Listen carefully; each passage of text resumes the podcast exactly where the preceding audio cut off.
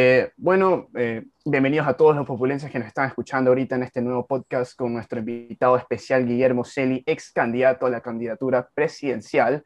Nació en Puerto Viejo, es abogado y doctor en jurisprudencia y cursó sus eh, estudios universitarios en la PUSE.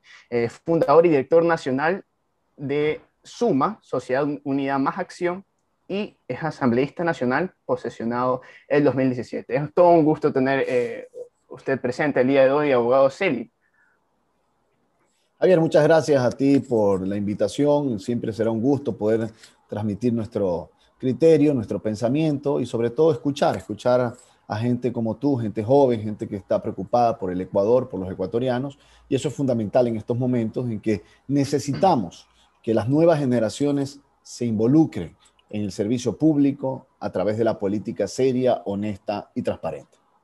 Sí, por supuesto que sí. Eh, por eso el mismo el día de hoy nos hemos unido para poder conversar acerca de temas muy críticos eh, que conciernen a todos en el Ecuador, así como también conocer un poco sobre sus inicios eh, en lo que es la política, un poco más sobre usted y, por supuesto, un poco más de Suma, ¿no? que como había mencionado, representa Sociedad Unida Más Acción. Me parece súper interesante esa, esa abreviatura, Sociedad Unida Más Acción. ¿Qué, qué, qué nomás implica este significado hacia eh, lo que corresponde a su partido.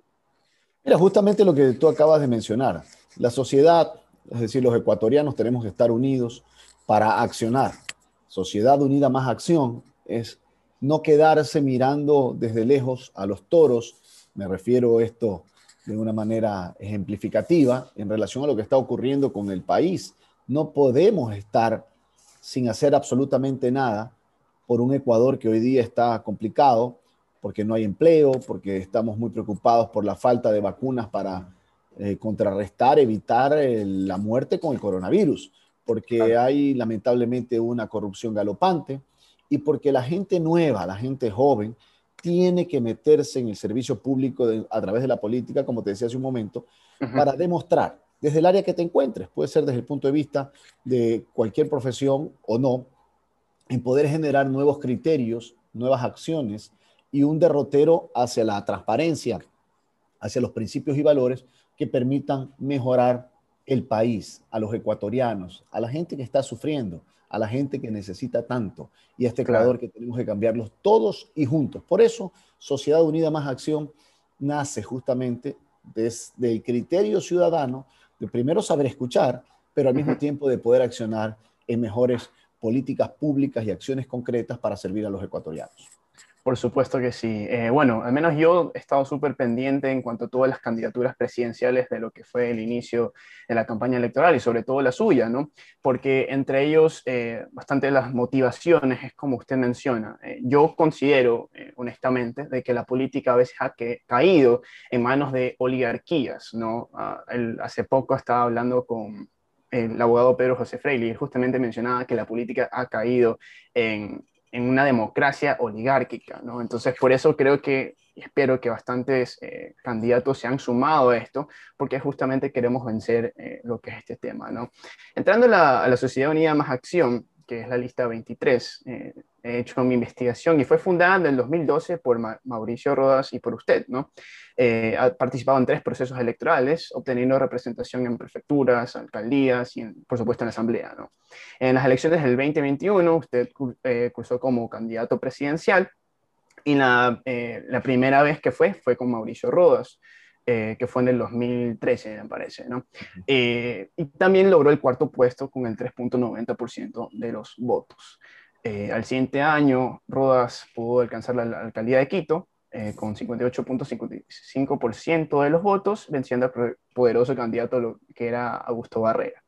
En las mismas elecciones seccionales, Suma ganó 17 alcaldías, 3 prefecturas y 83 concejalías. ¿no?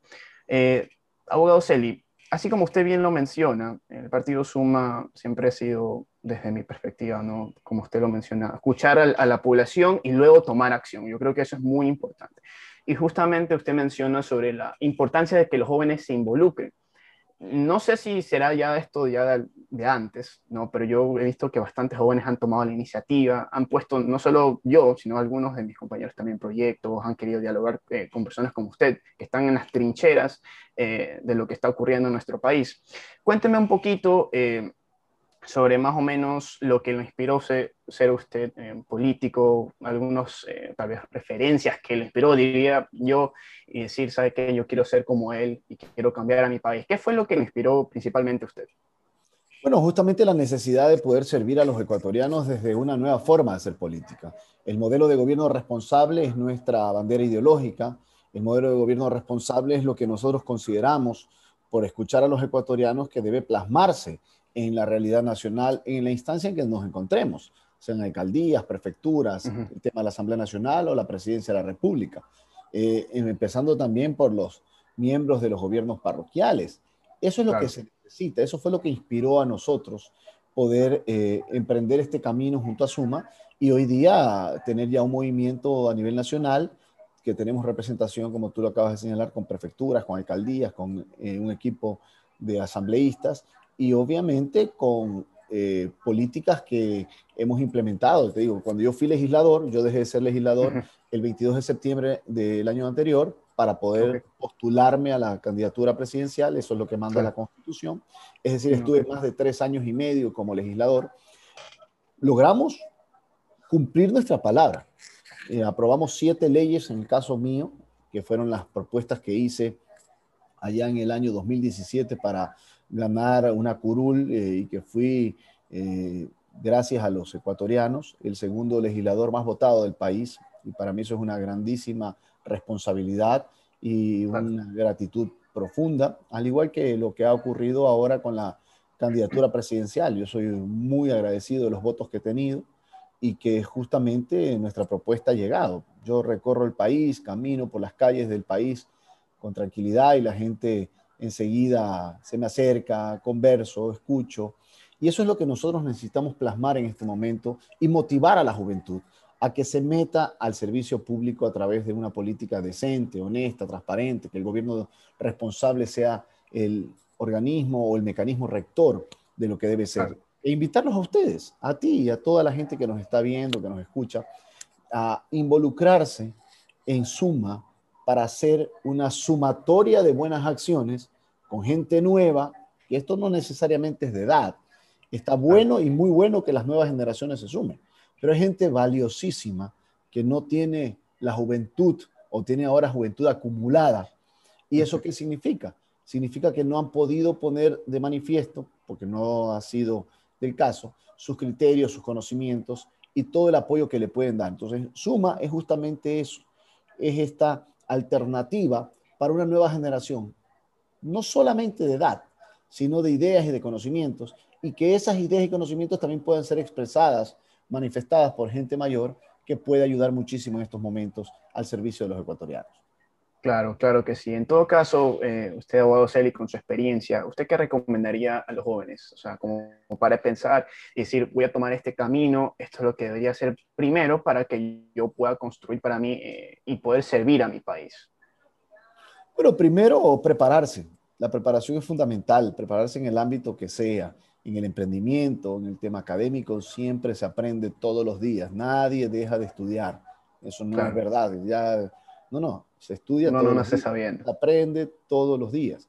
Se va dando pasos importantes a lo largo de la vida y eso es eh, fundamental. Y la motivación es esta. Tomen la opción.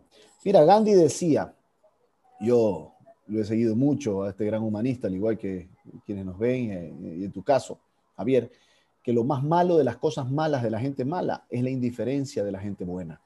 Eso decía Gandhi, la gente buena tiene que perder la indiferencia. La gente buena debe de salir desde ese eh, metro cuadrado de confort o, desde el confort personal a poder dar esa opción de poder ayudar a tu país. Y esto se lo puede dar no solamente a través de la política, sino también a través del sector privado, eh, siendo un buen emprendedor, siendo un buen eh, micro, mediano, pequeño o gran empresario. De eso se trata y, generando empleo y poder apoyar y aportar en emprendimientos que son tan importantes para la generación de empleo. Entonces, eso es lo que nosotros estamos planteando desde el lado de Suma y siempre se incorporan figuras. Yo estoy muy contento por las incorporaciones de figuras que tenemos. En el caso de Mario Cubi, por ejemplo, para darte un caso en Guayaquil, Mario Cubi, el caso de eh, Susana Santesteban, que es una mujer trabajadora, inteligente, eh, Andrés Santos, eh, el caso de Sandra López en, Quito. te digo, yo estoy muy contento de que siempre se suma gente buena. El caso de nuestro legislador Coco Abedrao, Jorge Abedrao, legislador recién electo por suma en la provincia de Bolívar, un hombre joven que se suma justamente a poder generar una acción clara y estoy seguro que en la Asamblea hará un gran trabajo Jorge Coco Aderao como un representante de Suma en el Parlamento Nacional que empezará a funcionar ya en pocos, en pocos días más, en pocas semanas más, a partir del 14 de mayo, que tiene que posicionarse la nueva Asamblea Nacional. Perfecto, perfecto. Por lo que puedo escuchar, eh, abogado Celi, eh, el Suma, por lo que entiendo, está bastante a favor de las empresas, ¿no? Y yo creo que ahorita, muy aparte del COVID, ya hace un tiempo las empresas tienen mucha dificultad en operar. ¿A qué me refiero? De, que por ambas partes, no tanto el, que busca trabajo, así como el que genera, han tenido una dificultad en relación. eso estuve leyendo eh, un poco de su, de su plan de trabajo, en el, justamente en la, plan, en la parte económica sobre la contratación laboral. Eh, entonces, yo había leído también que dentro de los problemas estructurales críticos del Ecuador es la rigidez laboral. Eh, como lo muestran los principales reportes económicos mundiales y como también las cifras de empleo. Y según el reporte de competitividad global del Foro Económico Mundial, Ecuador es uno de los países con más obstáculos para contratar. Y la facilidad para contratar se ha reducido de manera constante desde el año 2000. Eh, y había una caída de la productividad inmensa, de hecho. Entonces, dentro de los planes de Suma, en caso, bueno, de que hubiésemos, eh, lo tenido gusto usted como presidente, y claro que después de, las elecciones 2021, supongo que Suma va a poner todas sus intenciones para poder facilitar en este sentido eh, el sector laboral y la relación que tiene el, el empresario con el trabajador. ¿Cuáles son las visiones de Suma sobre este tipo de relaciones y sobre la rigidez laboral? Quisiera escuchar un poco de sus pensamientos sobre eso. Mira, Javier, primero que hay que aclarar algo con, con toda frontalidad. Suma está a favor de los ecuatorianos. De los ecuatorianos que quieran emprender, de los ecuatorianos que tienen un empleo, de los ecuatorianos que están desempleados, de los ecuatorianos y de las madres que necesitan un apoyo y solvencia económica y autonomía financiera, que es fundamental para la mujer ecuatoriana, y al joven también, dar esas oportunidades para que pueda emprender. Nuestro planteamiento siempre ha sido muy claro, el poder generar capital semilla que le permitan a los jóvenes con capacitación, con acompañamiento, ser exitosos en sus emprendimientos. El Ecuador es el país que más emprende en la región, pero al mismo tiempo 8 de cada 10 emprendimientos fracasan lamentablemente justamente por no tener la capacitación necesaria, el acompañamiento, el seguimiento que les permita de una manera contundente poder salir adelante. Y eso es lo que ha faltado. Capital semilla significa dinero, recursos, inclusive sin tasa de interés, que eso es lo que debe proporcionar el gobierno, para poder ayudar a ese emprendedor. Y en el tema de las relaciones laborales, hay que apoyar a nuestro trabajador, por supuesto que sí. Y hay que también modernizar el código de trabajo. Eso significa establecer mecanismos para que se puedan implementar acciones y modalidades de trabajo modernas para poderle dar, por ejemplo, a los jóvenes la posibilidad de trabajar a tiempo parcial. Claro. Estudian tener un trabajo y eso que les permita tres, cuatro horas trabajar para poder emprender, sobre todo para los jóvenes. Aquí no quiero que se malinterprete que este es un mecanismo de flexibilización laboral, ni mucho menos. Este es un mecanismo que va a optimizar la generación de empleo y que los jóvenes tengan una oportunidad para emplearse. Claro, eh, justamente hace, bueno, ya hace un tiempo se había eliminado lo que era las, horas de trabajo, o sea, una persona podía laborar según horas y podríamos entender que este era un poquito de concepto de flexibilización laboral, aunque yo considero de que jamás ha habido flexibilización laboral en el Ecuador y si lo ha habido ha sido para ciertos sectores nada más. Entonces, al usted mencionar, eh, por ejemplo, políticas laborales modernas, entiendo de que usted no, no, no entraríamos en ese concepto de trabajar por horas, sino es que más bien buscaríamos tal vez otra vía. ¿A qué nos referimos específicamente a unas políticas modernas en laboral? Bueno, justamente lo que acabo de señalar hace un momento, es poder establecer mecanismos que mantengan una relación laboral o empleado, patrono, patrono, empleado, que tenga claridad en, la, en el equilibrio de esa balanza con lo que son los beneficios laborales, lo que son las conquistas laborales obtenidas que se tienen que mantener, las conquistas sociales que son fundamentales, pero al mismo tiempo abrir una gama de nuevas oportunidades a través de una modernización de nuestro código de trabajo. Eso es lo que va a permitir es mejorar las condiciones, generar más empleo, dar mayores oportunidades y de, de esta forma, de esta manera, que la gente joven, sobre todo, que hoy día no tiene empleo, que anda necesitado de aquello, tenga la posibilidad de emplearse o de emprender, que es el otro elemento fundamental para sacar adelante a estos jóvenes que tanto lo necesitan y que los vemos a diario. Claro, claro que sí. Eh, bueno, ese es un problema súper grave en cuestión de la, del empleo juvenil urbano. De hecho, ha ido, eh, bueno, se ha mantenido del 2019, por ejemplo, tenemos que el desempleo juvenil fue el 13.9% y de hecho ha sido uno de los, uno de los más altos entre 2017 y 2019. Entonces, eh, por ejemplo, un joven como yo, ecuatoriano, recién egresado de la universidad, digo, chuta, ¿y ahora qué, tengo, qué puedo hacer con mi vida? Entonces, pues, mete carpeta, mete carpeta, mete carpeta.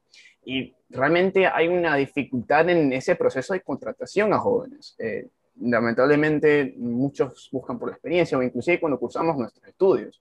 Así como anécdota personal, creo que ni más de cinco, cinco compañeros míos en la universidad, porque bueno, todavía no me egreso, eh, no tienen pasantías. Bueno, solo cinco en mi curso, ¿no? Entonces es una dificultad que bastantes jóvenes estamos apostamos para el próximo presidente de la República, así como también eh, políticos como usted que puedan pelear por, por, esta, por esta relación ¿no? laboral. Y no solo por eso, sino también tenemos el caso de, de, ciertas madres de familia que tampoco pueden trabajar horas completas y toda la cuestión. Y el subempleo realmente es uno de los problemas también críticos del país que han empeorado con, con, la, con la pandemia del COVID-19. Otro tema crítico vendría a ser el tema de la seguridad, que ha empeorado no solo con la pandemia y respeto las opiniones de cada quien, pero sobre todo en este gabinete se ha empeorado la seguridad. Ha habido una falta, diría yo, de mano, de mano dura, y eso es lo que piensan algunas, algunos ciudadanos ecuatorianos. Entonces, usted dice en su plan de trabajo, y lo mencionó, que es necesario implementar que el delincuente reincidente no tenga opción de beneficiarse de una medida sustituida sustitutiva, perdón, y que el policía debe tener el apoyo cuando usa progresivo, cuando hace uso progresivo de la fuerza y utiliza arma y la dispara para defender su vida y de los ciudadanos. Hay muchas personas que entran en, en, debate, ¿no? Si los policías realmente deberían acudir a, a, la, a la, fuerza, a sus armas. ¿Qué, ¿Cuál es su opinión personal sobre acerca de la fuerza policial del Ecuador y cómo se debería actuar para poder reducir la inseguridad que viven los ciudadanos hoy en día? Bueno, apoyar, apoyar a la Policía Nacional, justamente acabas de mencionar varias de las propuestas que hemos hecho en nuestro plan de gobierno, entre ellas el que se elimine la puerta giratoria, de que un delincuente comete un delito, entra a la cárcel, sale con medida sustitutiva, vuelve a delinquir, vuelve a salir con medida sustitutiva. Eso se llama la puerta giratoria. Por eso vemos nosotros con eh, realmente asombro e indignación que un delincuente tiene 20 detenciones. ¿Cómo es posible que tenga 20 o 30 detenciones? Esto es una cosa de locos.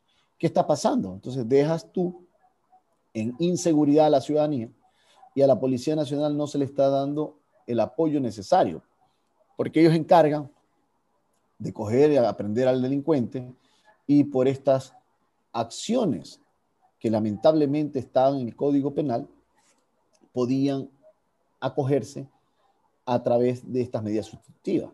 Entonces hay que eliminar esas medidas sustitutivas cuando hay una reincidencia. Si hay reincidencia, se acaba la medida sustitutiva y tiene que estar apresado el delincuente hasta que se absuelva su proceso. Eso por un lado. Por otro lado, necesitamos tener más gendarmes, más policías en las calles. Claro. Los países que menos número de policías sobre mil habitantes tiene en la región necesitamos duplicar el número de uniformados.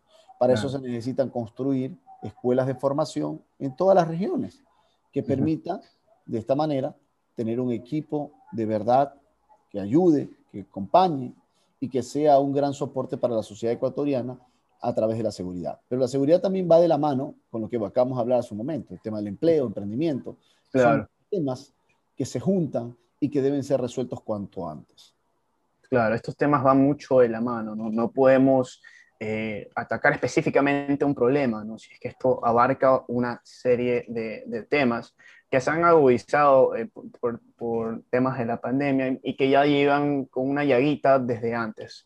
Eh, también un tema que es bastante de interés en el público y que lamentablemente yo como joven le puedo decir que estoy un poquito decepcionado sobre la forma en que se ha querido vacunar a nuestra población, el tema que se ha manejado el sistema de salud eh, y entre muchas cosas. Hemos tenido un, un pocotón de ministros de salud y yo solo sé que no solo por, diría yo, eh, por su ineficiencia, sino por también la, un poquito de inestabilidad política la que hay.